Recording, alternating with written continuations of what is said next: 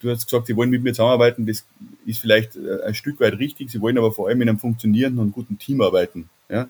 wo äh, ohne cholerische äh, äh, irgendwelche ähm, Anfälle äh, vernünftig miteinander umgangen wird, äh, wo äh, ein gutes Klima herrscht, wo auch vernünftige Arbeitszeiten äh, da sind und das, das, dieses Paket, glaube ich, macht es dann aus. Äh, es ist, denke ich, für die, für die jungen Mitarbeiter oder auch für, für, für jeden Mitarbeiter wichtig, dass man vielleicht auch rund um den Betrieb ein bisschen äh, ein gutes soziales Umfeld hat. Herzlich willkommen bei Rolling Pin Talks, dem inspirierenden Podcast mit Jürgen Pichler, Bernhard Leitner und den spannendsten, schrägsten, kreativsten, erfolgreichsten Menschen aus der Gastronomie und Hotellerie.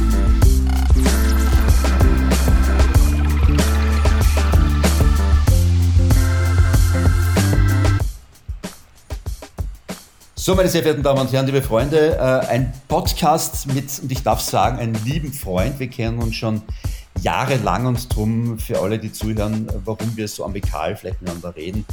Ja, wir, wir hatten äh, schon den ein oder anderen sehr gemütlichen Abend miteinander und kennen uns auch privat und äh, ich glaube, das tut immer gut einem Gespräch, wenn man sich privat auch gut kennt und eine Vorgeschichte hat.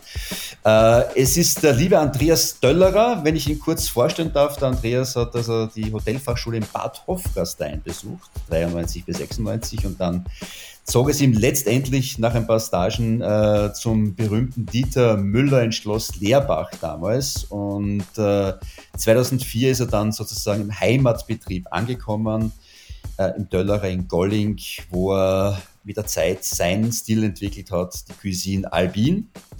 Zweimaliger Koch des Jahres, einmal glaube ich 2010 bei Gomeo, 2015 bei uns und viele, viele weitere Auszeichnungen. Äh, hat der Andreas mittlerweile äh, bei sich stehen und, und äh, für, für sein Team äh, auch als Motivation.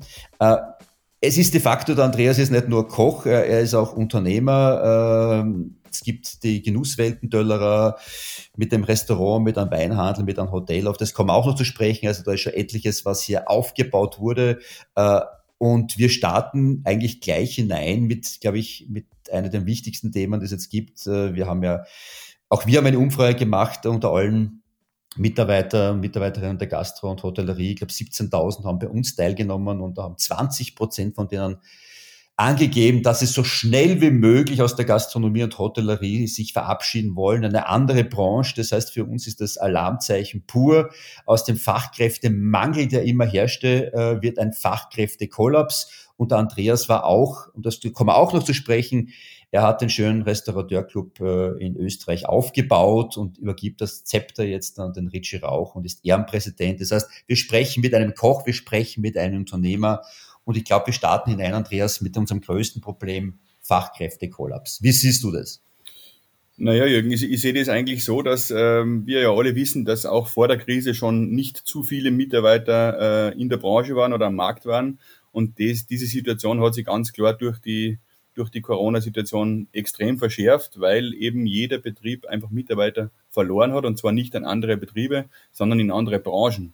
Und das ist das Hauptproblem, dass eben diese Mitarbeiter, glaube ich, nicht zurückkommen, zumindest nicht äh, bei weitem nicht alle. Und äh, ja, wenn man sich vorstellt, äh, dass es vorher schon schwierig war, dann weiß man, dass es jetzt in Zukunft natürlich noch, noch viel schwieriger wird, äh, die, die besten Mitarbeiter zu finden. Und äh, das ist die Herausforderung, die für mich wahrscheinlich am, am längsten und am, am intensivsten von der Corona-Krise haften bleiben wird, dass eben dieses äh, Mitarbeiter, die Mitarbeiterproblematik sich weiter verschärft. Jetzt warst du ja immer, also alle Spitzenbetriebe waren ja immer eigentlich noch die Glücklichen in der Situation. Da gab es noch die meisten Bewerbungen, man wollte halt einfach äh, mit Andreas zusammenarbeiten, wollte vom Andreas lernen. Ja. Äh, jetzt hat auch also jetzt dann die Krise euch als Spitzenbetrieb äh, betroffen. Was tut ihr dafür, dass die Leute bleiben? Ist das erste Mal. Auf der anderen Seite, dass man auch die wenigen, die sich noch am Markt befinden, die Guten zu euch lost. Naja, erstmal, wir haben alle unsere Mitarbeiter äh, natürlich im Betrieb äh, behalten, haben, haben, äh, sind in Kurzarbeit mit 38 äh, Mitarbeitern seit Anfang November. Sehr lange Zeit. Äh, trotzdem, glaube ich, ist es sehr, wichtig, trotz dieser Kurzarbeitssituation, dass man versucht, den Kontakt der Mitarbeiter, den Kontakt mit den Mitarbeitern aufrechtzuerhalten, sie immer wieder irgendwie in den Betrieb äh, holt oder zumindest digital mit ihnen äh, sich austauscht, um eben da in Verbindung zu bleiben. Aber auch wir haben in dieser Zeit eben zwei, drei Mitarbeiter schon verloren wir, und zwar komplett, die machen komplett was anderes. Äh, ein, junge, ein junges Mädel, wirklich ein, ein tolles Mädel, war als Kommi-Patisseuse bei uns, ist jetzt beim Steuerberater. Oder eine, äh, unsere Serviceleiterin, ähm, die äh, aus, aus Franken äh, stammt, ähm, wollte nach der langen Zeit eben zu, zu Hause in, in, in Franken nicht unbedingt mehr zurück nach Österreich und ist jetzt Industriekauffrau geworden. Ja? Also das sind wirklich komplett andere Branchen und, und äh, ja, das, das hat, hat, mir gezeigt, dass eben kein Betrieb davor irgendwie gefeit ist und dass es jedem passieren kann und auch jedem passieren wird. Äh, umgekehrt ist natürlich, was du gesagt hast, dieses Attraktivbleiben für Mitarbeiter wird immer wichtiger. Äh, du hast gesagt, sie wollen mit mir zusammenarbeiten, das ist vielleicht äh, ein Stück weit richtig, sie wollen aber vor allem in einem funktionierenden und guten Team arbeiten, ja? wo äh, ohne cholerische äh, äh, irgendwelche ähm, Anfälle vernünftig miteinander umgangen wird, wo ein gutes Klima herrscht, wo auch vernünftige Arbeitszeiten da sind und das, das, dieses Paket, glaube ich, macht es dann aus. Äh, es ist, denke ich, für die, für die jungen äh, Mitarbeiter oder auch für, für, für jeden Mitarbeiter wichtig, dass man vielleicht auch rund um den Betrieb ein bisschen äh, ein gutes soziales Umfeld hat. Das heißt, äh, wir in Salzburg mit, mit einer guten ähm, Infrastruktur und einer guten Verkehrsanbindung in alle Richtungen und so weiter, das spielt sicherlich auch alles damit hinein, dass eben dann ein Betrieb attraktiv ist für einen Mitarbeiter. Und ähm, ja, wir haben jetzt äh, einige verloren und äh, versuchen jetzt natürlich wieder einige gute Mitarbeiter zu finden, um das Team wieder komplett zu machen. Aber das schaut eigentlich ganz gut aus. Also ich, ich, man kann ja manchen Mitarbeitern gar nicht böse sein, weil wir haben ja versucht mit der Bundesregierung durchaus äh, zu sensibilisieren. Äh, viele leben mit dem Trinkgeld, muss man sagen, ja, und das fällt weg und äh, die Bundesregierung, du weißt, hat ja heiße 175 Euro ausgeschüttet als Trinkgeldersatz, was lächerlich ist, ja. Äh, wir haben da irgendwann über 1000 Euro geredet, das wäre spürbar gewesen. Es fällt den Leuten natürlich in der Kohle und auf der anderen Seite äh, äh, ich sag mal, was ist, das war für uns die Überlegung, warum gehen die Leute weg? Viele haben gesagt, was ist, wenn wieder was passiert, dann sind wir wieder die Bläden wie in der Gastronomie. Wir müssen am längsten zu haben, wir, werden, wir haben den größten äh, Ausfall eigentlich. Äh, und das ist das, glaube ich, was die Regierung noch nicht, noch nicht ganz geschnallt hat, äh, weil Österreich ist ein Tourismusland und Tourismus lebt von den, von den Mitarbeitern. Äh, Jetzt dann äh, hatte unsere Ministerin Köstinger äh, den Comeback-Plan in, ins Leben gerufen, los geht's, und es fordert auf, Ideen einzubringen. Äh, wie, wie man äh, Tourismus äh, dort wieder hinbringt, wo er war oder vielleicht noch besser macht. Jetzt dann bleiben wir bei dem Thema Mitarbeiter. Andreas, was wäre die Forderung äh, an, an die Regierung, wo du sagst, schau, damit können wir die Mitarbeiter wahrscheinlich entweder wieder zurückholen oder halten? diese eine Forderung, ich glaube, das ist ein ganzes Paket, was man da schnüren muss, ähm, was diese Aspekte, äh, warum die, oder dass es für die Mitarbeiter finanziell schwierig ist, ist klar, aber für viele ist es einfach so, die wollen unbedingt wieder arbeiten. Sagen, Chef, ich halte das nicht mehr aus, ich sitze jetzt seit fünf, vier, fünf Monaten daheim und ich will einfach wieder arbeiten, egal was ich möchte wieder hackeln. Ne? Und das ist ja, spricht ja für sie eigentlich und äh, das kann man ihnen natürlich nicht vorwerfen. Und wenn sie das eben bei uns in der Branche in den letzten Monaten nicht kennen haben, dann müssen, dann haben sie haben sie was anderes gesucht. Und das ist durchaus auch verständlich. Ich bin froh, dass es eben äh, nicht, nicht zu viele waren und äh, in absehbarer Zeit geht es ja wieder los und dann wird sich die Sache äh, relativ schnell, denke ich, doch für die Mitarbeiter auch normalisieren, weil wir haben ja letzten Sommer erlebt, wie wie das dann eigentlich von, von, von 0 auf 100 in relativ kurzer Zeit gegangen ist. Und ich bin überzeugt davon, dass es auch im heurigen Jahr so sein wird, weil die Gäste irrsinnig hungrig sind auf die, auf die, auf die ganze Restaurantszene. Die wollen wieder essen gehen, die wollen wieder was erleben im, im, im, im Restaurant. Und äh, deshalb glaube ich, dass das von Anfang an wieder sehr gut funktionieren wird.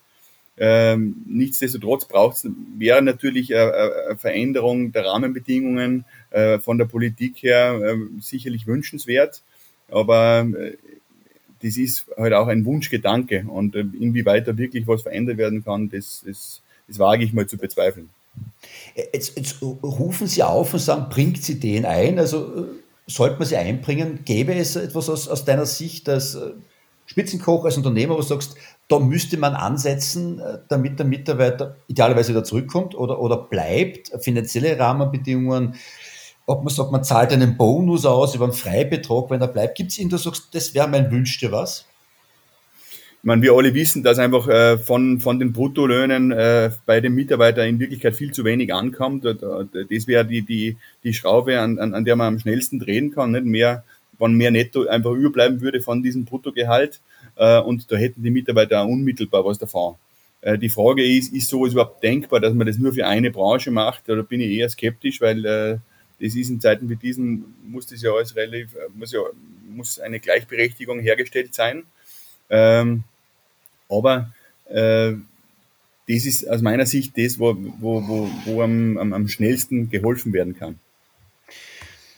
Jetzt dann äh, hüpfe ich in, in Richtung schönen Restaurateure. Das heißt, äh, für mich war das immer so ein sperriger Name. Ja, also für mich sind die Vereinigung in Österreich, ja, wahrscheinlich im deutschsprachigen Raum, äh, die du mit ins Leben gerufen hast, äh, äh, wo du der, der Präsident warst. Äh, jetzt dann äh, übergibst du oder hast du die, die Staffel an den, an den Ritchie übergeben.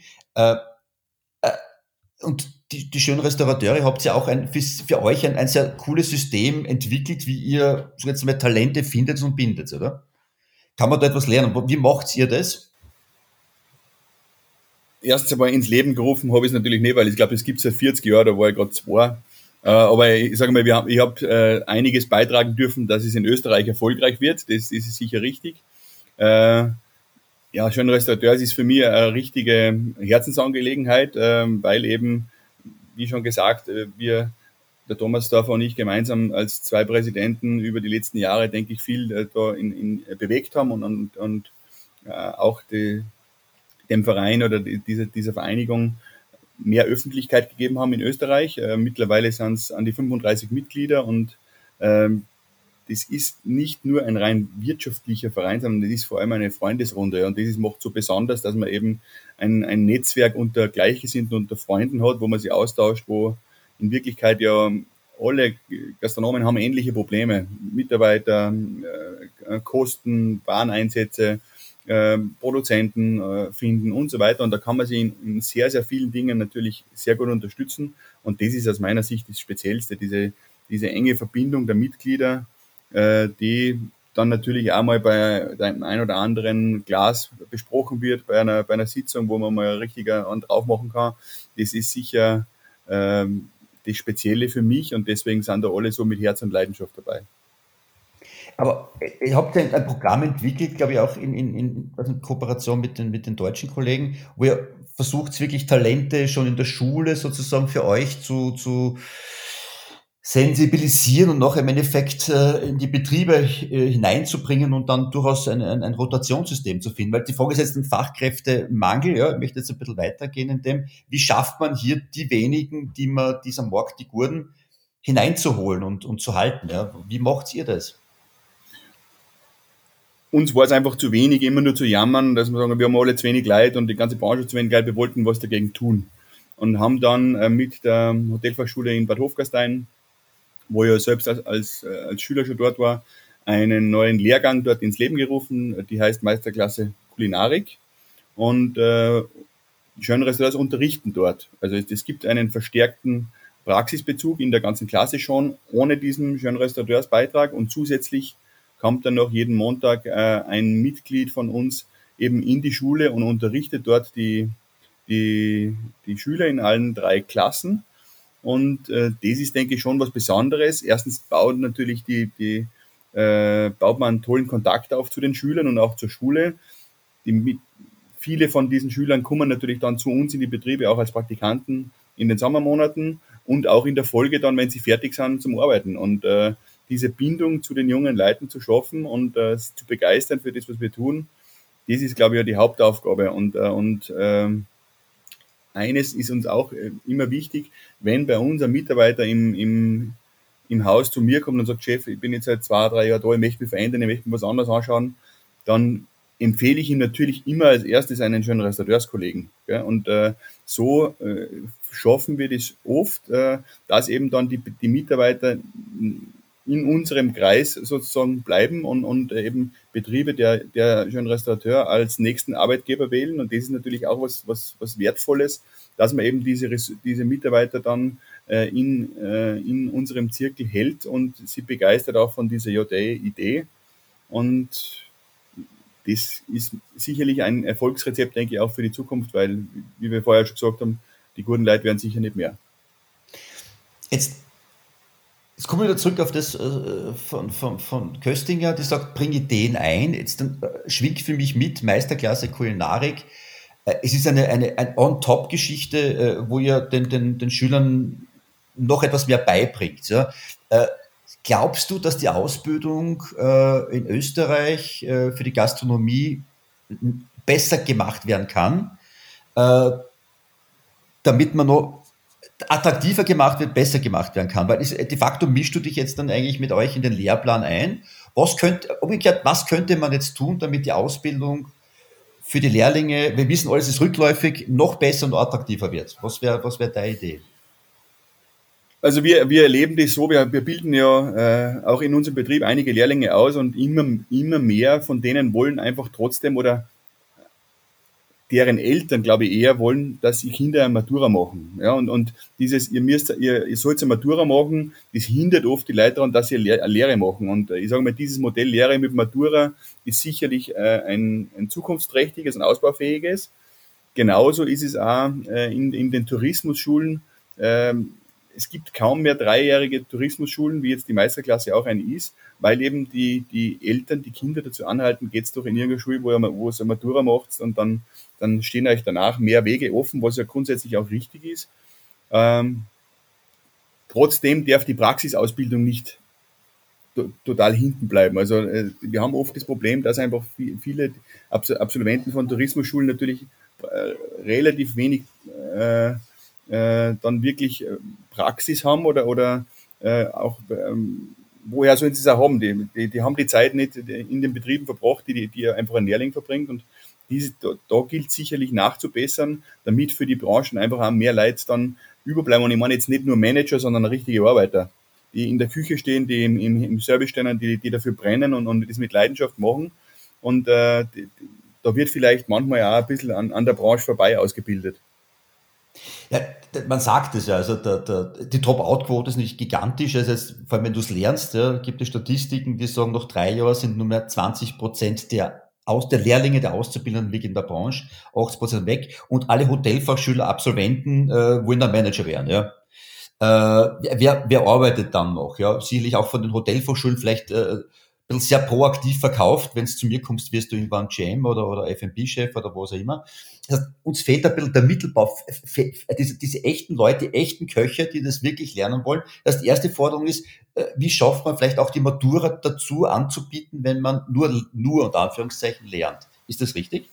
Das ist richtig. Äh, man, da gibt's ja schon Modelle, die funktionieren, aber nicht immer ideal. Also da, da kann man sicherlich viel nachbessern. Und je attraktiver das dann ist für die, für die jungen Menschen und vor allem auch für ihre Eltern, weil die natürlich da die Entscheidungen mittreffen, desto mehr werden wieder lernen. Und ich glaube, dass das, das äh, ein, ein äh, das muss das Ziel sein, dass man wieder schafft, mehr, mehr Lehrlinge in den Tourismusberufen äh, oder in die Gastronomieberufen zu, zu haben und dann werden auch am Ende dann mehr, mehr Mitarbeiter übrig bleiben. Das ist vollkommen logisch. Und ähm, wie gesagt, ich verstehe das, dass die, dass die Eltern äh, dass denen lieber ist, wann einfach eine Matura gemacht wird, weil man dann sicherer ist. Aber das kann nicht ausschließen, dass ich deswegen am Beruf erlerne. Das wäre, das ist, glaube ich, schlecht. Sonst haben wir nur mehr Maturanten oder nur mehr Akademiker und wir haben das Problem, dass. Genau, das, und keine Arbeiter mehr. Und das ist natürlich. Das echte Handwerk, richtig, ja. Äh, Gibt es Beispiele, wo du sagst, das funktioniert gut, das an, das an Berufsschulen, da funktioniert das Ganze? Äh, nicht Hotelfachschulen, sondern wirklich Berufsschulen, wo du sagst, ja, da gibt es sowas, so, so ein Posterchild, du sagst, das geht ich glaube, es liegt gar nicht an den Berufsschulen, an den Einzelnen, sondern es liegt am System. Ja, da muss am, am, äh, im System an Schrauben gedreht werden, äh, damit es eben ähm, für, die, für, die, für die Lehrlinge noch einfacher äh, funktioniert, diese, diese Lehre mit Matura, damit man eben das noch proaktiver vielleicht äh, auch äh, äh, mitteilen kann von Anfang an, dass es eben eine Lehre schließt keine Matura aus und, und das ist, das ist glaube ich, die, diese Botschaft, die da ankommen muss, wenn, wenn man wieder mehr Lehrlinge haben möchte. Weil wir wissen ja, früher waren pro Lehrgang irgendwie drei Klassen in den Berufsschulen für die Köche und mittlerweile haben sie zum da, dass das ein Glas zusammenbringen und das ist ja schon, das sagt schon sehr viel aus. Okay, das heißt, wir setzen dann unten an? Also wie schafft man das, das, das Berufsbild attraktiver zu machen? Jetzt hat man durch die Situation, dass da, was nicht, noch 17, 16, 17, 18-Jährige sind, die, diese Generation Z, wie sie schon heißt, ja, die ganz andere Werte haben, die vielleicht vom Elternhaus eine gewisse Grund, Grundfinanzierung äh, bekommen, äh, das wir vielleicht nicht gekriegt haben oder, oder andere Werte da waren. Ähm, wir, wir merken es immer öfters, dass die, die, die Jungen suchen einen Sinn des Lebens oder ich möchte eigentlich nur mehr drei Tage der Woche arbeiten und den Rest möchte ich äh, für mich äh, äh, verbringen. Merkst du das auch schon jetzt dann bei deinen Mitarbeitern, dass, der, dass, dass die, die, der, der Beruf gar nicht mit Leidenschaft ist, sondern dass ich das tue, um mein Geld zu verdienen, meine Leidenschaft woanders zu, zu finden? Ich glaube, es, ich glaube, es ist nicht ganz richtig, wenn man, wenn man, wenn man den, den Vorwurf sozusagen in den Raum stellt, es wird ohne Leidenschaft gemacht sondern es ist einfach so, dass es neben, dass es für, für junge Menschen oft einfach neben dem Beruf nur was anderes gibt. Und das kann man denen auch nicht vorwerfen. Das war vielleicht in unserer Ausbildungszeit oder in, äh, war das nicht unbedingt so, sondern da hat es einfach das Arbeiten gegeben und dann ist lang nichts gekommen und dann irgendwann äh, hat man dem alles untergeordnet und das ist heutzutage einfach nicht mehr in diesem Maße der Fall. Aber ich sehe das jetzt nicht unbedingt nur negativ, sondern es ist einfach, äh, ein Mitarbeiter, der, der glücklich ist und der in einem, der in einem funktionierenden sozialen System äh, äh, integriert ist, der wird länger im Betrieb bleiben, der wird das länger machen können und, äh, und äh, das ist sicherlich der Vorteil daran, weil eins ist, wissen wir alle, früher war es so, du hast es eine Zeit lang gemacht und dann hast du entweder schauen müssen, dass, dass, dass was anderes machst oder dass du es selber besser machst. Also es hat Betriebe gegeben, da hast du es gar nicht länger ausgehalten. Und das wird, das soll auch in Zukunft, Gott sei Dank ist es jetzt nicht mehr, nicht mehr so und es wird auch nicht mehr so werden, weil eben für die Mitarbeiter auch andere Dinge eine Rolle spielen. Und da komme ich wieder auf das zurück, was ich vorher gesagt habe.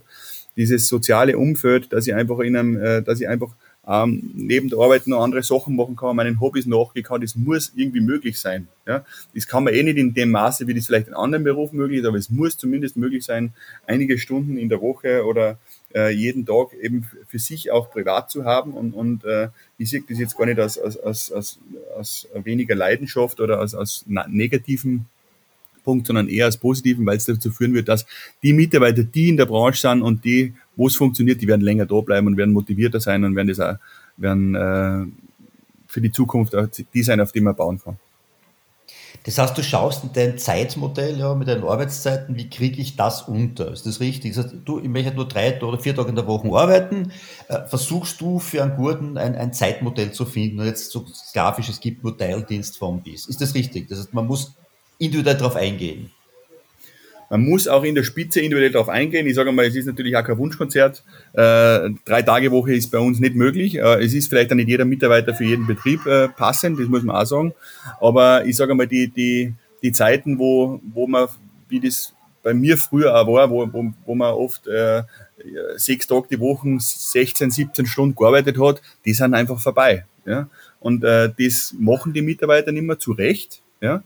Äh, ich weiß zwar, ich habe das, hab das Gefühl, äh, meine Mitarbeiter stehen zu mir, die würden das vielleicht für mich sogar machen, einmal eine Woche lang, aber ich würde es von denen nicht verlangen. Ja, davon abgesehen, dass es auch nicht erlaubt ist, aber, aber, aber äh, halbwegs geregelte Arbeitszeiten, äh, ich denke, sind nichts außergewöhnlich, sondern sollten Normalität sein. Und, und, und das ist sicherlich auch was, warum das unsere Branche, was das Image betrifft, natürlich nicht die, die allerriesigste ist, weil eben da vor allem früher äh, das oft eben nicht so gut funktioniert hat und ähm, Viele glauben vielleicht, dass es immer noch so ist. Es ist vielleicht bei manchen Kollegen auch noch so, ich weiß es nicht genau. Aber äh, wir bei uns im Betrieb schauen auf jeden Fall, dass das für die Mitarbeiter so transparent und fair und, und, äh, und geregelt wie möglich abläuft. Äh, wir alle wissen, dass das nicht immer zu 100 Prozent äh, der Fall sein kann, aber wenn es zu 95 Prozent der Fall ist, ist es schon was wert. Ein, ein, ein Thema, das nicht immer wieder kommt, ist Gehalt. Ja. Du weißt, wir haben größten Stellenmarkt für Österreich in der Gastronomie und Hotellerie. Und wenn du Inserate veröffentlichst, steht drinnen Bezahlung laut KV. Und wir wissen, dass der KV, da machst du keine Luftsprünge. Gell? Also da wirst du da nichts aufbauen können.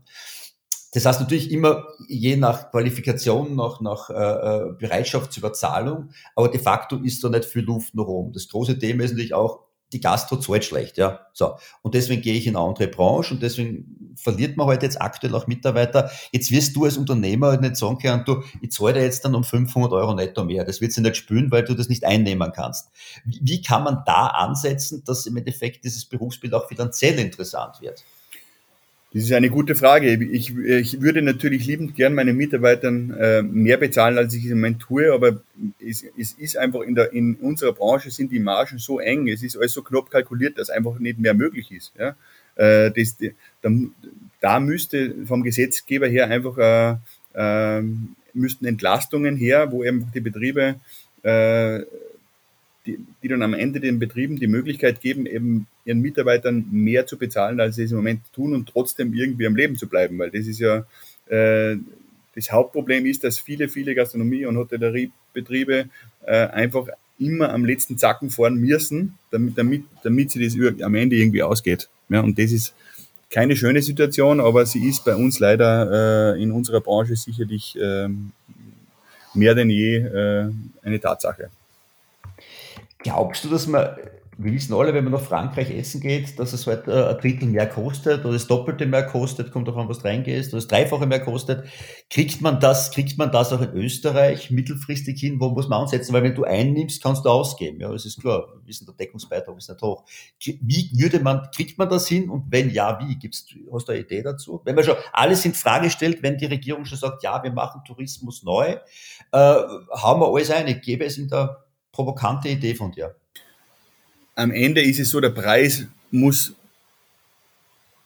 dem Kunden äh, entsprechen. Ne? Und, und äh, das Preis-Leistungssystem, das so oft zitierte, ist einfach das Wichtigste. Und wenn der Gast irgendwo reingeht und sagt, das kostet jetzt das, dann muss es im Wert, es wert sein, das auszugeben. Und, und das ist sicherlich von Betrieb zu Betrieb unterschiedlich, auch von Region zu Region unterschiedlich.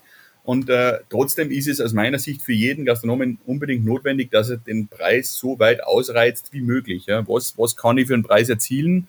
Alles, was ich da her schenke, sage ich mal, ist, ist, geht mir am Ende ab, um meine Mitarbeiter ordentlich zu bezahlen. Und äh, das, ist, das ist sicherlich ein Punkt. Äh, aber ich sage mal, jeder kalkulierende Gastronom mochte das normalerweise ohnehin. Dass die Preise natürlich unter dem internationalen Niveau äh, wenn wir jetzt von den europäischen Nachbarländern sprechen, sind, das wissen wir. Ähm, da ist sicherlich notwendig in den, in den nächsten Jahren äh, zu versuchen, das, dieses Loch ein bisschen zu schließen oder, oder äh, sich da in, anzunähern. Ob man es jemals komplett erreichen wird, weiß ich nicht, aber ich denke schon, weil Österreich eigentlich ein, ein, wohlhabendes und, und, äh, und tolles Land ist. Und warum sollte man in Österreich jetzt für für ein Produkt weniger erzielen können, was den Preis betrifft, als in Frankreich. Das scheint mir nicht logisch. Die Franzosen haben uns natürlich äh, Jahrzehnte an gastronomischer Spitzenkultur, also spitzengastronomischer Kultur voraus. Äh, und das dauert einfach, bis man, bis man dann dieses Level erreicht hat. Aber ich, ich hoffe für, für, für uns und vor allem für meine Kinder irgendwann vielleicht einmal, dass das irgendwann einmal erreicht werden kann und, und dann da eben auch das, das äh, sich einpendelt auf nahezu demselben Niveau. Glaubst du, kann man sich, also dieses viel zitierte Zitat, ja, Krise ist gleich Chance, glaubst, kann man jetzt dann sich neu erfinden in der Gastronomie, im Tourismus? Wenn ja, als Österreich, du bist ja mit Cuisine Alpine, wir kommen noch darauf zu sprechen, hast du ja dein, deine Positionierung gefunden. Ja? Also das ist dein, dein Baby, das ist authentisch und alles dran und dran. Äh, ist es jetzt eine Chance da, sich neu zu finden? Wenn ja, wie? Ich kann nur eins sagen, ich habe noch nie in meinem Leben so viel Zeit gehabt, äh, nachzudenken über das, was wir tun, über das, was wir in Zukunft tun sollten, als wie jetzt. Das heißt, äh, ja, es ist, es ist, es ist eine Chance und, und äh, in jedem Betrieb gibt es Dinge, an denen, an denen man schrauben kann, die man verbessern kann. Und ich hoffe, dass wir für unseren Betrieb da die richtigen Lehren gezogen haben. Wir haben in der Pandemie jetzt gestartet mit zwei Projekten, die wir umgebaut haben im Haus oder, oder auch neu angelegt haben. Und die uns sicherlich in Zukunft äh, weiterbringen werden, zum Beispiel. Und, und äh, das bauliche Sachen sind eines, aber konzeptionelle Sachen, Überlegungen sind anderes, sind was anderes und, und von dem her glaube ich schon, äh, dass, äh, dass das eine Riesenchance wäre, diese, diese Zeit, man muss, man muss sie nur nutzen. Bei mir war es zumindest am Anfang so, äh, am Anfang der Pandemie oder der, der, des Lockdowns ist man irgendwie ein bisschen leer im Kopf und, und man denkt sich, Alter, das kann jetzt eigentlich nicht wahr sein. Und, und, und äh, ich habe zwei Monate vielleicht äh, freie Zeit von mir, was soll ich mit dem überhaupt machen? Das, keiner von uns äh, hat äh, eine Situation wie diese schon mal gehabt und, und dementsprechend war es, glaube ich, auch schwierig, damit umzugehen. Aber mit, ähm, mit ein bisschen Abstand und noch, noch äh, ein paar Tagen oder Wochen äh, war es ja bei mir, das zu mir so, dass bei mir so, dass, dass ich mir denke, okay, die, wir müssen das jetzt nutzen, was machen wir, was können wir da, was, äh, wie wird es weitergehen, wenn wir wieder aufsperren, was sind vielleicht äh, auch kulinarische Zugänge, die man ändern kann, wo können wir uns verbessern.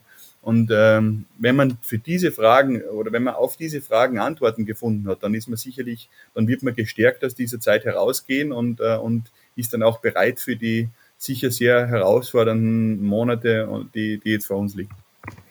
Was, was hat sich bei dir so ergeben? Was ist, was ist dein, dein, dein, dein Learning? Was ist neu? Wie geht sie gestärkt heraus? Ganz konkret. Ähm, wir legen hinter unserem Haus einen, einen essbaren Garten an. Ja, ich denke, dass dieses, dieses Thema Klimawandel ja irgendwie für uns alle ein, ein ganz, ganz großes ist und wir, wir setzen dort 70 Pflanzen ein, die vor 20 Jahren noch nicht in den Alpen gewachsen wären. Ja? Und jetzt aufgrund der Klimaerwärmung, der, der, der veränderten Situation trotzdem gedeihen oder schon gedeihen. Ja, das, das sind teilweise auch äh, relativ arge Sachen wie ähm, Sechhornpfeffer, Bananen, Kakis, ähm, Nashi-Birne aus Japan und so weiter. Ähm, gleichzeitig ist dieser Bereich dann auch äh, für die Restaurantgäste begehbar. Das heißt, man kann da mit einem Glas äh, äh, Champagner oder mit einem Aperitif durch, durchgehen, durchspazieren, sich das Ganze anschauen, vielleicht auch mal eine, eine, eine Frucht direkt vom Baum essen. Äh, und ähm, ja, wir wollen einfach ein zusätzliches Erlebnis schaffen, zum einen für den Gast, wollen aber natürlich auch für uns in der Küche zusätzliche Produktwelten schaffen, sage ich. Wir haben, äh, wir haben uns ja durch diese Konzentration auf die alpinen Produkte, äh, äh, wie soll ich sagen, haben wir uns selbst natürlich ein bisschen beschränkt, was ich durchaus positiv immer noch sehe. Ähm, diese zusätzlichen Dinge werden, werden aber natürlich wieder, wie sagen wir, ganz ein, ein, äh, neue Aromen und neue Geschmäcker in unsere Küche bringen und das ist natürlich sehr spannend für, für die nächste Zeit. Ähm, das ist das eine Projekt. Äh, zum anderen haben wir in unserem Stammhaus ähm, einen, einen Raum gebaut, äh, der multifunktional ist, der für uns erstens äh, als Kochschule oder für mich als, als Kochschule, als, als, als Kochkursküche dient, der aber auch eine Art, ähm, ich sage mal, Versuchsküche sein soll für Mitarbeiter. Wir haben dort äh, ein, ein Regal, wo wir 350 oder 400 unterschiedliche Aromen äh, platzieren ähm, von diversen Gewürzen, aber da kann, bist du ja unterschiedliche Nori-Algen und so weiter, wo eben dann auch Mitarbeiter die Möglichkeit haben, neue Gerichte zu äh, kreieren, sozusagen mit mir gemeinsam. Und äh, äh, das ist sicherlich auch ein Bereich, äh, wo in Zukunft immer wichtiger wenn wir damit, dass die Mitarbeiter auch die Möglichkeit haben, sich einzubringen. Also es ist bei uns keine One-Man-Show. Ich stehe nicht ich da und sage, das machen wir und das war's, sondern jeder Mitarbeiter, jeder Mitarbeiter in der Küche ist eingeladen,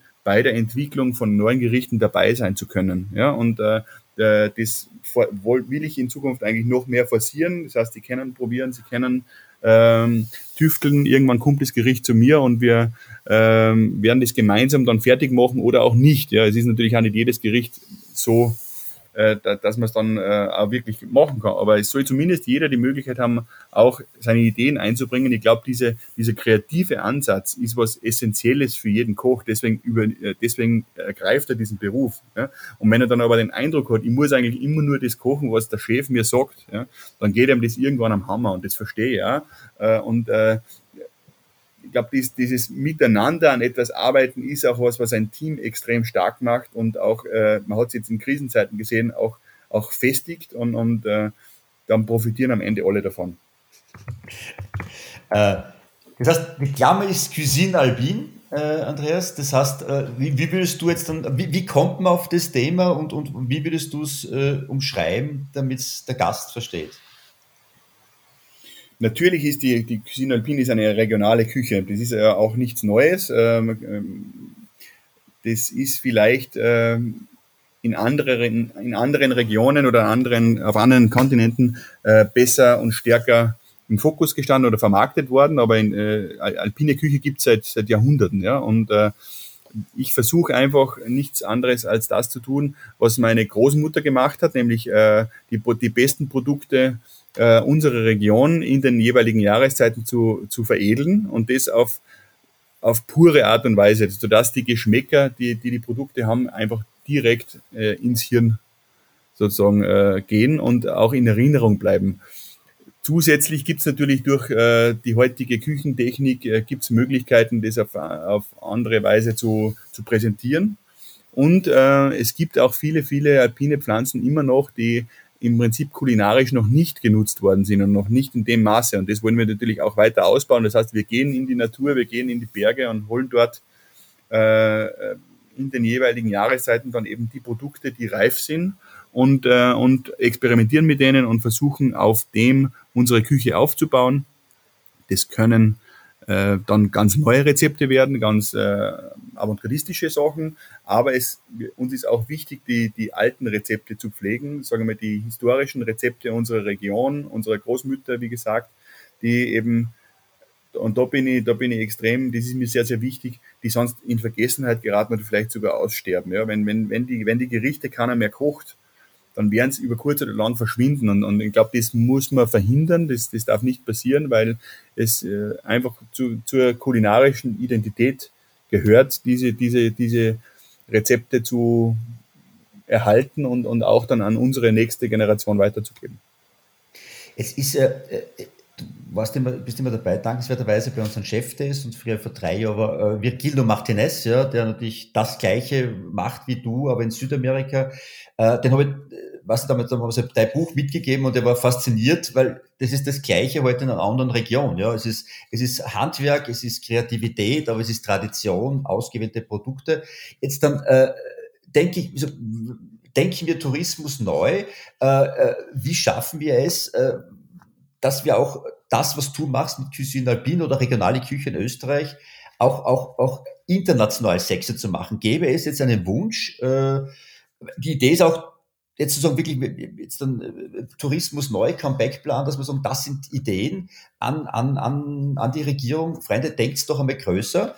Äh, wie schaffen wir es, dass wir die österreichische Küche, Kulinarik nach außen transportieren? Wenn du sagst, du hättest drei Wünsche frei an die Regierung, was wäre das, damit wir erfolgreicher sind in der Wahrnehmung? Und dann funktioniert sie Ihnen natürlich auch. Ich denke, da geht es geht's zu 100 Prozent um die Sichtbarkeit. Äh, die Menschen äh, in Europa oder auch außerhalb von Europa wissen zu wenig, wie gut die Gastronomie in, in Österreich in Wirklichkeit ist. Ja?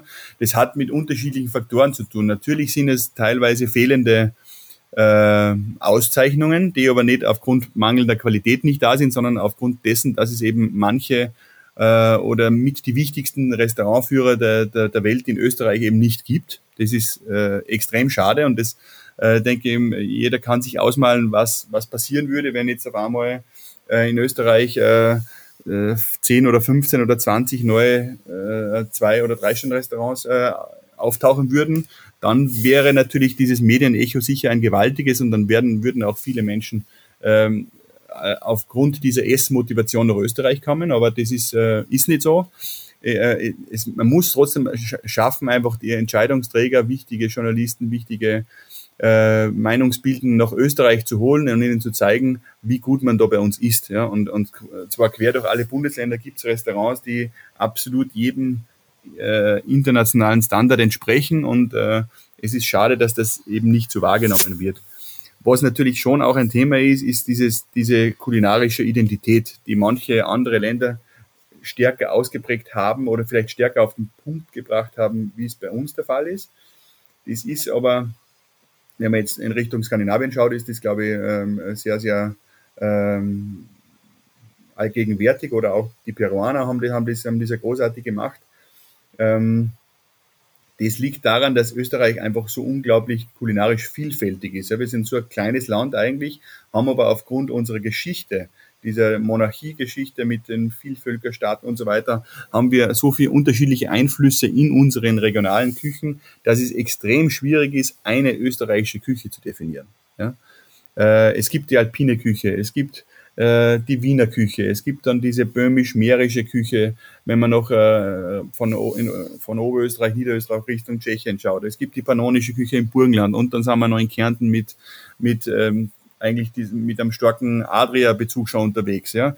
Das alles unter einer Küche zu definieren, ist nicht einfach und es wäre vielleicht auch gar nicht richtig, weil äh, man nimmt sich dann auch die Vielfalt weg. Ne? Und wenn jemand Österreich bereist, äh, als internationaler Gast, dann ist er immer, oder das höre ich sehr, sehr oft, dann ist er extrem erstaunt, wie unterschiedlich sich die einzelnen ähm, Regionen dann auch kulinarisch präsentieren. Und das ist ein Schatz, den wir vielleicht viel zu wenig wertschätzen zum einen und dann auch zu wenig in die Auslage stellen oder, oder präsentieren dann äh, vor allem auch gegenüber internationalen Gästen. Ich komme jetzt ganz am Anfang zurück, was du angefangen hast. Das heißt, du glaubst, wir reden von Michelin. Michelin gibt es einfach leider Gottes nicht in Österreich flächendeckend, sondern nur mit dem European City Guide. Das heißt, du glaubst, wenn wir Michelin äh, wieder hätten, dass die Wahrnehmung äh, international ganz anders wäre und, und äh, auch die Reputation der Kulinarik. Äh, das ist nur ein, ein, ein Instrument, aber sicherlich ein sehr, sehr wichtiges, weil eben, wenn man halt irgendwo in äh, auf der Welt unterwegs ist, wird halt sehr oft von, von Sterne-Restaurants, Michelin-Sterne-Restaurants gesprochen. Und wenn ich dann in, in, in, in Tokio in einem äh, Restaurant sitze und äh, äh, mich mit äh, dem äh, dortigen Kollegen unterhalte, was ich mache, dann würde ich mir natürlich leichter tun, wenn ich ihm sagen könnte, ich habe ein Restaurant in Österreich und das hat so und so viele Sterne. Ja, so muss ich mir erklären. Ich habe mit 18,5 Gomio-Punkte und äh, haben und die Auszeichnungen, das, das sagt ihm aber oft einfach nichts. Ja? Das heißt, er kann eigentlich einfach unser, unsere Leistung nicht so leicht einschätzen. Und das ist sicherlich ein Problem. Äh, diese, diese, äh, der kann nicht wirklich abschätzen, auf welchem Niveau wir arbeiten, weil eben, weil, weil uns da diese eine Bewertung einfach fehlt. Ja? Und das ist, das ist einfach schade. Es ist aber auch, glaube ich, nicht die, das Allheilmittel oder die, die einzige Lösung, äh, äh, dieses Problem zu beheben. Aber es wäre natürlich äh, ein, ein, wichtiger, ein wichtiger Punkt. Bin ganz bei dir. Ich, verstehe es auch nicht, vor allem bei der Dichte an Spitzengastronomie, die wir haben. Und ich glaube auch, die Käufer wären da. Es ist ein Businessmodell, das muss man ja, muss man anerkennen, ja. Aber es gibt mittlerweile andere Länder, die kleiner sind, bei weitem nicht diese Dichte haben. Und dort gibt's diese Gids äh, von Michelin. Und das äh, wäre ein Riesenthema, gibt da vollkommen recht.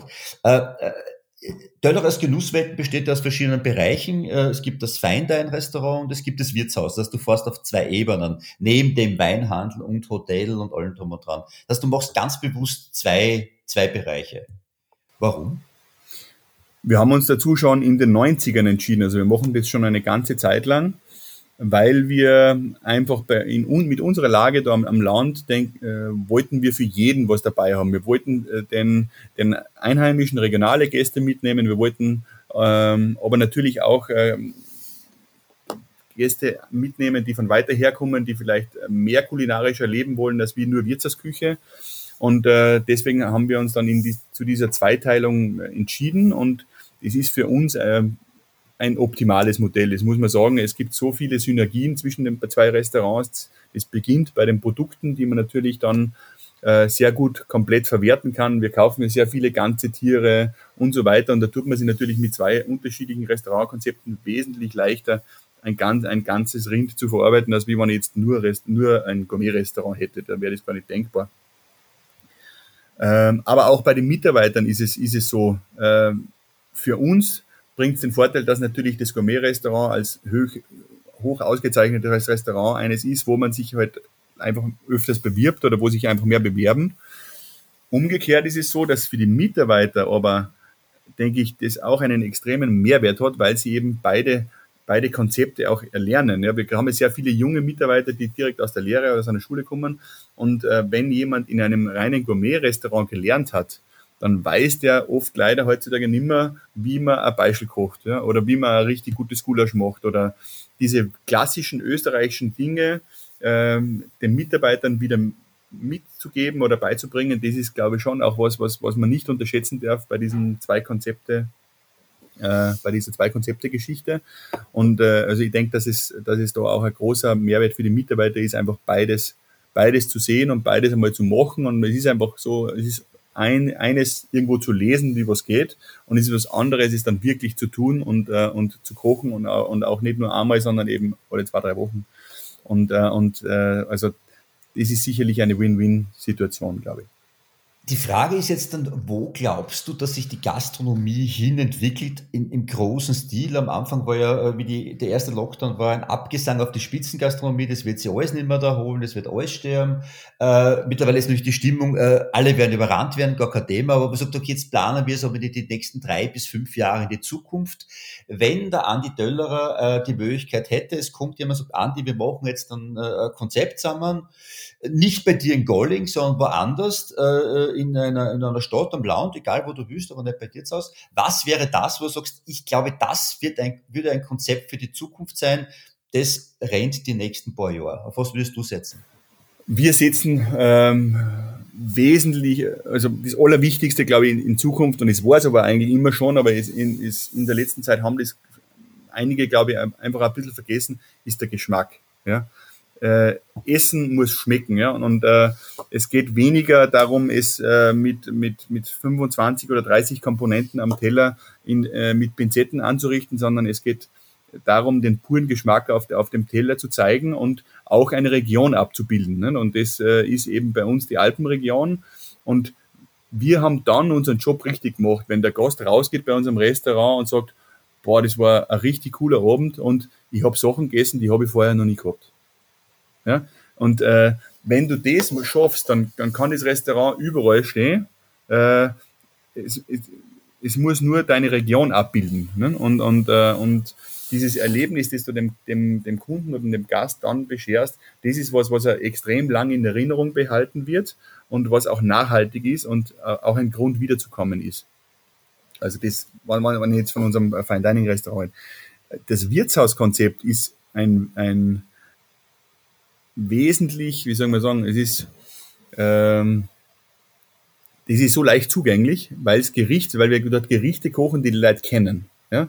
Es ist keines, wo man jetzt ähm, ähm, rausgeht und sagt, boah, ich hab, äh, was ihr da macht, das ist ja crazy, sondern das ist was, du gehst raus und sagst, okay, ich habe schon so lange keinen so einen guten Zwiebelrostbraten mehr gegessen oder kein, kein, wo kriegt man halt noch ein gebackenes Kalbsbries oder so, ja. Also das sind halt Dinge, die die Leute zwar kennen, aber selten in dieser Qualität bekommen. Ja? Und äh, deshalb ist das Wirtshaus auch bei uns wirtschaftlich so, so erfolgreich und so stark frequentiert, weil wir eben, glaube ich, den Menschen das Essen geben, das sie äh, schon lang suchen, äh, früher mal gehabt haben, aber jetzt nicht mehr so leicht finden. Und, und bei uns kriegen sie es eben. Ja? Und das ist äh, was, was sicherlich auch sehr gut oder vielleicht eine Spur leichter vervielfältigbar wäre. Weil äh, ich sage mal, diese, diese, diese Avantgarde-alpine Geschichte, die ist die sind wir, das ist, bin ich, das ist da äh, in Golling am Platz und, und äh, das kann man nicht irgendwo in, in, einer, in einer Großstadt nach Deutschland pflanzen, aber ein sehr, sehr gutes österreichisches Wirtshaus oder ein Döllerer Wirtshaus, da, bei sowas könnte man das schon eher vorstellen, nicht? dass man, äh, dass man, dass man das äh, auch äh, öfter macht, wobei es natürlich, das muss man auch sagen, es hängt immer dann an den Leuten, die das dort machen. Nicht? Und, und du brauchst, du brauchst eben dann auch die perfekte Crew dafür und die perfekten Mitarbeiter, die es dann auch in der Qualität dann dort wieder auf den Tisch bringen. Na, ich, ich glaube, wenn der Lockdown für etwas gut war, ich glaube, viele haben das Kochen für sich entdeckt, ja. Ähm, äh, die haben, jetzt verstehen sie auch, wie was schmecken kann oder welche Produkte es gibt. Und ich glaube, dass das äh, es wird Feindein als, als Inszenierung, als äh, Wow äh, da sein. Es wird, glaube ich, die gute, gute, wirklich gut gemachte Hausmannsküche da sein, aber der Gast lässt sich nicht mehr verarschen. Der wird schmecken, ob das, äh, ob das äh, Schnitzel aus DK ist, ja, äh, oder ob das irgendwann einmal ein, ein, ein glückliches Lebensmittel, ein Tier war, ja, und ob wie das verarbeitet worden ist. Ich glaube, wenn es etwas gut war, dann, dass die Leute qualitätsbewusster sind. Man muss es halt nur gut kommunizieren und, und, und, und, und rausbringen, ja. Genau, und er wird auch schmecken, ob in der Suppe ein Suppenpulver drinnen ist oder in, dem, in der Soße ein Geschmacksverstärker oder so. Dieses Zeug, der, also, der Verzicht auf solche Dinge wird, wird, äh, wird sich am Ende lohnen, obwohl es natürlich äh, mehr Arbeit ist, äh, so zu arbeiten, aber der Gast wird es schmecken. Und wie du sagst, der, der, der Gast lässt sich halt nicht mehr, nicht mehr verarschen. Ja. Die, die Zeit ist, ist, hat, sich, hat sich stark verändert und, und, und äh, diese, diese ehrliche Küche, denke ich, die wird mehr wertgeschätzt, äh, als vielleicht das vor 10, 15 oder 20 Jahren der Fall war. Äh, jetzt, dann haben sich versucht, äh, und haben sich viele neu erfunden während des Lockdowns. Äh, äh, Takeaway, Delivery, Boxen wurde verschickt in unterschiedlichsten Qualitäten, ja, von wow bis zu, naja, das ist eher kontraproduktiv. Es war jeder dabei, der es versucht hat, neu zu erfinden. Jetzt meine Frage an dich, was wird nach dieser Pandemie, nach dieser Krise letztendlich in der Gastronomie überbleiben? Naja, ähm, was man schon gesehen hat, ist, dass im Prinzip die, die Essen oder das Essen im Glas oder Konserve ist ja der falsche Ausdruck, aber fertiges Essen von guten Köchen gemachtes Essen in, in Gläsern abgefüllt, äh, sehr, sehr gut von, von den Kunden und von den, von, den, von den Gästen angenommen worden ist. Ja, sie, sie schätzen das sehr und äh, es kommen sehr viel auf mich zu und sagen, wenn ihr wieder aufsperrt, das darf ihr auch nicht lassen, sondern ihr müsst das weitermachen, weil ich komme einfach manchmal aus dem Büro heim und, äh, und äh, kann nicht mehr zu euch ins Restaurant kommen und dann will man eben keine Dosen aufmachen oder will man kein irgendein Industriefutter warm machen, sondern ich will ordentliches Essen haben. Ja? Und äh, das sehe ich eigentlich auch so. Und, und äh, das wird auch bei uns übrig bleiben. Wir machen ja so Wirtshausküche im Glas seit ein paar Monaten und werden das zum Beispiel sicherlich auch äh, weitermachen, wenn's, wenn's dann, wenn dann wieder normaler Betrieb herrscht. Wir wollen das vielleicht sogar äh, ein bisschen ausbauen und dann eben auch äh, neue Vertriebswege dafür finden, um eben möglichst vielen Menschen die Möglichkeit zu geben, unser Essen, wenn sie einmal wenig Zeit haben oder wenn sie eben nicht zu uns kommen, zu, äh, kommen können, dann äh, zu Hause zu genießen. Obwohl es natürlich nicht dasselbe ist, weil in einem Restaurant oder in einem Wirtshaus ist es einfach auch die Atmosphäre, die Leute, die Chef, äh, der Wirt, äh, alles, alles miteinander, was, was, was das ja besonders macht. Aber wenn eben ein Besuch nicht möglich ist, dann soll es zumindest eben ähm, äh, ein hochwertiges Essen ohne irgendwie Konservierungsstoffe oder E-Stoffe und so weiter drinnen äh, daheim im Kühlschrank sein und das kann ich mir jederzeit warm machen. Ich weiß genau, was du meinst. Also, also meine, Frau äh, ist eine fantastische Köchin, aber so einmal in der Woche habe ich mir dann äh, immer so etwas besorgt. Äh, äh, ist jetzt mal warm machen, ja. Das gibt die unterschiedlichsten, äh, die auch deine Gläser natürlich von A bis Z probiert und das, das hat, man hat das Gefühl, als, ich, mal, ich bin der äh, Konsument, ich mal, bin wie ein Nuch, ich weiß theoretisch, wie es geht, aber ich kann es nicht kochen, ja. Aber ich habe mit dem Warmmachen immer das Gefühl gehabt, ich habe gekocht, ja. Dieses tolle Gefühl hatte ich und das war wunderschön, ja. Aber wenn du jetzt nur was aufgemacht hast und erwärmt hast, ein Wasserbad oder ein bisschen in den Ofen, es, das Gefühl des Kochens war da und man hat eine Verbindung zum jeweiligen Restaurant aufgebaut. Und das war schön. Ich glaube auch, wenn ich mich wenn es gescheit gemacht ist, und es gibt ein paar, die haben das sehr, sehr gescheit gemacht, äh, geschmacklich, äh, auch von der Logistik her. Jetzt muss man schauen, okay, wie ist, wie ist die Zustellung, da ist da mal dran. Ich glaube, das kann ein, ein fixer, ein fixes Businessmodell werden, ja. Und da, wo der Gast echt erfreut hat, weil er schafft sie halt wahrscheinlich äh, äh, nicht jede Woche zu dir, außer er wohnt bei dir und das ist auch, glaube ich, ein gutes Businessmodell. Jetzt ist meine Frage, du produzierst natürlich selbst, ja? es gibt ja schon welche, die es noch außer Haus geben, bin ich schon drauf gekommen, und du verschickst auch selbst, ist das richtig? Das ist richtig. Wir, wir haben die Gläser im Online-Shop, das kann, kann, kann man jederzeit bestellen. Und wir machen natürlich alles im Haus. Also das ist, glaube ich, Ehrensache, dass man, wenn der Döllerer draufsteht, dann muss der Döllerer drinnen sein. Äh, und äh, das wird auch so bleiben. Äh, es ist natürlich nicht unmöglich, wenn, wenn, wenn die Sache äh, größer wird und wir mehr machen, dann muss man, muss man halt auch seinen Betrieb darauf einstellen. Das ist ja äh, möglich, aber ich denke mal, die Produktion aus der Hand zu geben, ist sicherlich nicht ideal. So, Andi, jetzt kommen wir zum Schluss und zwar haben wir elf persönliche Fragen. Ja, äh, ich stelle dir eine Frage, so ist das Konzept, und du gibst mal kurze Antwort drauf. Ja? Äh, es kann ein leichter. Weil da stimmen wir ja gescheite vor. so, meine Frage, die erste Frage ist: Was war als Kind dein Berufswunsch? Koch. Welcher Mensch hat dich in deiner Karriere am meisten beeinflusst? Schwierig zu sagen. Ich denke, dass es schon meine, meine, ich habe eigentlich nur zwei Küchenchefs gehabt äh, ober mir. Zum einen Bernhard Hauser, der eben der Küchenchef war, in mein, wie, wie er Kind war da bei uns im Haus, der mich sehr geprägt hat, mich auch aus, ausgebildet hat. Und zum anderen dann Dieter Müller, obwohl ich nur ein Jahr dort war, war das ein Mensch, der, der mir gezeigt hat, dass es eben auch in der absoluten Spitze geht, ohne mit Töpfen zu werfen oder mit, äh, keine Ahnung, äh, ohne Mitarbeiter zu beschimpfen, äh, dass man trotzdem erfolgreich sein kann. Und denke, die zwei werden das eigentlich. Ein Gentleman, der Dieter, also wirklich ein wahrer Gentleman, ja. Großartiger Koch und Gentleman. Ja, absolut, ein ganz großer Mann. Was bereust du oder was war der größte Fehler, den du jemals gemacht hast? Ehrlich gesagt bereue ich nicht. Also ich, äh, ich denke, für mich ist es bisher äh, richtig gut gelaufen. Eines ist schade, äh, das weiß ich aber erst seit kurzem. Ich hab, äh, bevor, bevor, bevor wir wieder nach Hause zurückgekommen sind, haben meine Frau und ich, wir haben uns ja damals schon gekannt, waren gemeinsam schon bei Dieter Müller, haben wir ein An Angebot bekommen von Eckhard Witzigmann, gemeinsam mit dem Roland Trettel in einem Restaurant in Tokio zu arbeiten, zu, äh, äh, das zu eröffnen eigentlich. Und ähm, das war eigentlich schon ganz knapp vor, vor, vor dem Abschluss diese, diese ganze Geschichte. Und dann habe ich mich eigentlich aber dann doch dagegen entschieden.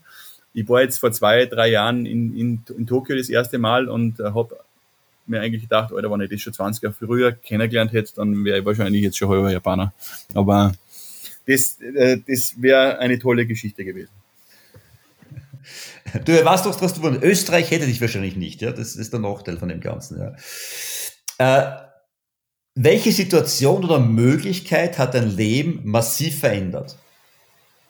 Verändert. Äh, wie gesagt, ich bin, ich bin kein Mensch, der, der hadert oder, oder der, der, der jammert, weil irgendwas so ist, wie, oder irgendwann einmal so war, vielleicht, wie es mir nicht hundertprozentig gepasst hat. Ich, ich, ich habe mich mit dem immer arrangiert und, und äh, ich habe Gott sei Dank die, die Entscheidungen, die mein Leben verändern, habe ich zum Großteil selber getroffen. Und das ist, glaube ich, was wert, dass man, dass man die Möglichkeit hat, die Entscheidungen eben selbst zu treffen, äh, die dann äh, ein Leben prägen. Und ich hoffe, dass das auch weiterhin so bleibt. Die Frage wäre eher in die Richtung gedacht gewesen, wahrscheinlich schlecht formuliert. Äh, es gibt immer so eine Weiche im Leben, wo man sagt, man kommt auf einen Punkt und dann geht man links und sagst, und links ist dann gut gewesen. Was war diese Weiche in deinem Leben, wo du noch an diesen Weg gegangen bist und sagst, oh, das war cool, dass ich das gemacht habe? man, zwei Dinge. Zum, zum einen sicherlich mal die, die erste Entscheidung, überhaupt diesen Beruf auszuüben. Also ich war, ich war wie so 15, 16 Jahre alt war, war ich eigentlich an dem Scheidepunkt, wo ich sage, entweder ich mache jetzt äh, Wein, mach, äh, gehe in Richtung äh, Sommelier, irgendwas in, in, diese, in diese Weinrichtung, weil mir die damals schon sehr, sehr interessiert hat, oder ich gehe in die Küche. Ja? Und ich bin dann, äh, entschieden habe ich mich eigentlich dann, wie ich war 17, glaube ich, und bin zu einem Mittagessen nach London geflogen äh, alleine. Äh, bin bei Gordon Ramsay äh, im Restaurant in der Royal Hospital Road gesessen und habe das Essen gesehen und habe mir gedacht, Alter, das ist geil. Also das, sowas will ich auch machen. Ja? Und, und äh, also das, das war dann irgendwie, von dem Zeitpunkt an war klar, es geht jetzt in die Küche. Ja? Also das war wichtig. Für mich dann jetzt in, in der Folge in, in, mein, in meiner Karriere sicherlich die Entscheidung auf äh, Cuisine Alpine, alpine Küche zu setzen und eben zu versuchen, ein, ein Alleinstellungsmerkmal zu haben gegenüber vielen Kollegen, war sicherlich im Nachhinein gesehen auch eine sehr kluge und gute Entscheidung, weil sie mittlerweile ja unseren ganzen Betrieb sehr stark prägt und, und, und äh, denke ich, auch ein, ein Geheimnis unseres Erfolges ist. Wenn du eine berühmte Persönlichkeit, egal ob lebend oder tot, noch treffen könntest, wer wäre es? Also ich sehr, ich finde es sehr, sehr schade, dass ich Paul Bocuse nie getroffen habe. Ich war zwar einmal bei ihm im Restaurant zum Essen, aber er war nicht da. Also mit dem hätte ich mich äh, sehr gerne mal in Ruhe länger unterhalten, weil er irgendwie äh, für mich eine ganz faszinierende Persönlichkeit war. Und äh, das, den, den würde ich gerne mal treffen. Was war das Lieblingsschulfach des kleinen Andi? Ich unterstelle mal, dass du ein sehr braver Schüler warst, sehr aufmerksam, eigentlich fast unscheinbar. Äh, zumindest das Gegenteil behaupten. Turnen. okay. Ganz klar. Nein, es ist, ehrlich gesagt war es so, dass ich äh, in den ganzen, in den ersten Schuljahren war ich zwar nicht schlecht, aber ich war jetzt nicht irrsinnig gut, ja, wo ich dann mich sehr, sehr leicht getan habe und wo, wo dann auch meine, meine Noten und so wirklich äh, ziemlich gut waren, war in der Hotelfachschule. Also in der Zeit, äh, da ist mir irgendwann ist dann der Knopf so aufgegangen und ich habe dann eigentlich da, was das betrifft, mir eigentlich, ohne dass ich mir jetzt richtig groß angestrengt hätte, habe ich, hab ich richtig gute Noten gehabt. Ja. Ich, ich glaube, wenn man die Leidenschaft entdeckt, dann funktioniert es dauernd ein bisschen. Ja. Ist, äh, Vielleicht ja. auch das. Äh, was macht dir an deinem Job am meisten Spaß, Andi? Auf jeden Fall einmal die Kreativität ausleben zu können. Ähm, der Kontakt mit Menschen, äh, zum einen mit Mitarbeitern in einem Team zu arbeiten, aber auch dann mit den Gästen. Äh, du warst es und äh, jeder, der schon mal bei uns war, erlebt es, denke ich, auch so, dass ich sehr oft auch zu den Gästen rausgehe, mir sehr viel auch direkten Kontakt, der ist mir sehr wichtig, damit äh, spüren, wer, wer für das alles da verantwortlich ist am Ende. Und, und ähm, also das sind sicherlich die zwei Punkte, die, die, die mir da sehr wichtig sind. Niemals, niemals auf ein Bier gehen würde ich mit. Kann ich gar nicht beurteilen. Also habe ich, hab ich mir jetzt, ich, ich mache mir eher äh, über die Menschen Gedanken, mit denen ich gern gehen würde, also mit denen ich nicht gehen würde. Also könnte ich keinen ne, jetzt speziell nennen. Die neunte Frage von elf. Wenn du nur noch einmal in deinem Leben ein Restaurant besuchen könntest, nur einmal mehr, welches wäre das? Äh, L'Ambroisie. Paris. Vosges. Weil? Weil das für mich so das, das Endessen ist. Also das ist, äh, es ist zwar sehr, sehr, es ist sehr klassisch, aber es, du hast sehr pure Geschmäcker und, und, und es ist irgendwie, ja, da, da geht es dann immer weiter. Das ist eigentlich, da ist fertig dann. Kommt auf meine Listen. Perfekt. Vorletzte Frage. Du musst nur genug mitnehmen, genug mitnehmen ne? Ja, nimm die mit, das passt schon. Naja, ja, ich meine auch. Äh, also ja, du nimmst deine Karten Zahlungsmittel. Ich nehme die, plus deine Kreditkarten mit und ich fahre. Auf der Flieg. Wir machen uns das auf jeden Fall aus, ja. So, letzte Frage, nämlich äh, vorletzte Frage, pardon. Was wäre deine Henkersmahlzeit? Einmal darfst du noch was essen. Was war das? Äh, Zwiebelrostbraten. Mein Lieblingsgericht seit vielen, vielen Jahren. Oder eine ganze Niere ich, ich, ich soll ja nicht so viel in der Reihe essen, aber an meinem Geburtstag zum Beispiel esse ich immer eine ganze Niere. Mit Reis, einer Senf, ähm, Basilikum-Senfsoße und eine Flasche Rotwein für mich alleine. Also können andere auch mittrinken, dann brauchen wir jetzt zwei, aber. aber